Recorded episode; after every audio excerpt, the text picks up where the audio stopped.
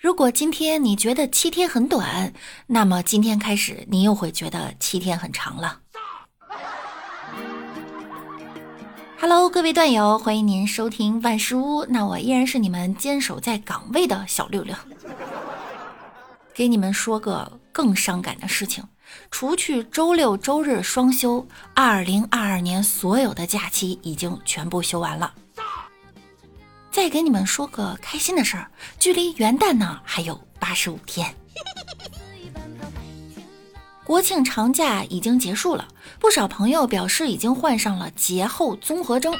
如何摆脱节后综合征呢？医生建议啊，晚上要早点睡，尽量不要超过二十二点，清淡饮食，让肠胃得到休息，通过适度运动发泄情绪，找家人朋友倾诉沟通等等。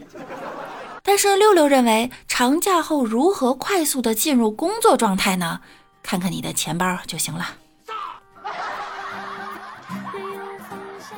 这个假期呀，有人出去玩，消费了小半年的工资；有人因为疫情在家，哪儿也没去成。但是去过烟台的朋友算是赚到了，现在飞过去还来得及不？十月六号，在山东烟台牟平区的海边惊现了大量的活体泸沽虾。上午烟台开发区的海肠子还没捡完呢，这牟平的泸沽虾就游过来了。这烟台市民的假期也太充实了吧！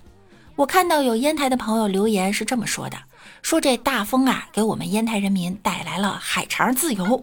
说对于这个大自然的馈赠呢，大家现场忙的是不亦乐乎啊！有人在现场二十五一斤收购，这一会儿就减了两百斤，更有牛人减了两千八百斤。朋友们，两千八百斤是个什么概念？那是七万多块钱呐！这真是天上掉下来的馅儿饼啊！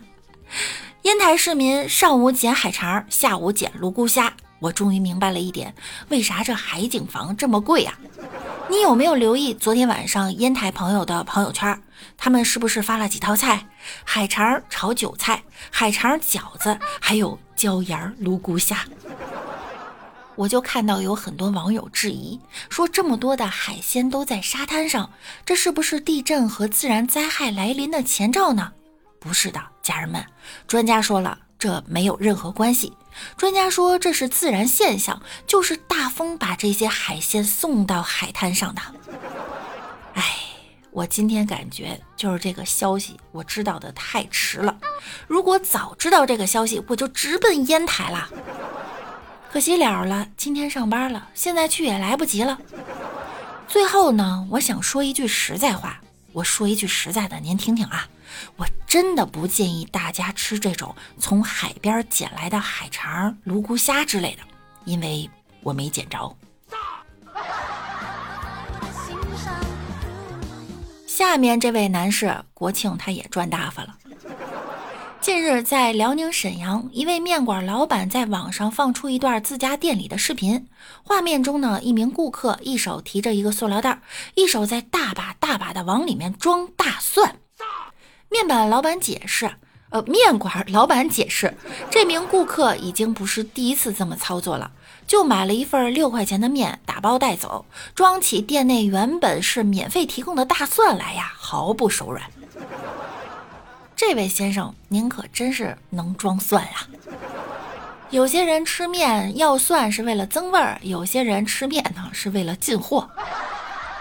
面要钱，卤不要钱，所以来二斤卤。老实说吧，光男子装的这些大蒜呢，估计都得六块钱了。考虑到他还不是第一次这么操作，这老板看到该男子的时候，内心估计是崩溃的。脸皮厚，吃个够，爱占小便宜的人不可交啊！近日，一则男子坚持半年清水洗头，从秃顶变满头黑发的话题登上了热搜，并引发热议。七日上午，当事人回应，部分网友理解可能有偏差，用清水洗头并不是全部措施。为了改变发质，他还调整了生活作息和饮食习惯。哎，你秃了吗？王先生说，对于他自己来说，哈，从脱发秃顶到长出新发，一共有三步：第一是坚持用温水洗头；第二，改变生活方式，主要是控糖；第三，适当的补充营养素，配合锻炼。这我也深有体会呀！自从不直播后，每天九十点钟就睡觉了，早上神清气爽，还瘦了不少。嗯，对，钱包也瘦了。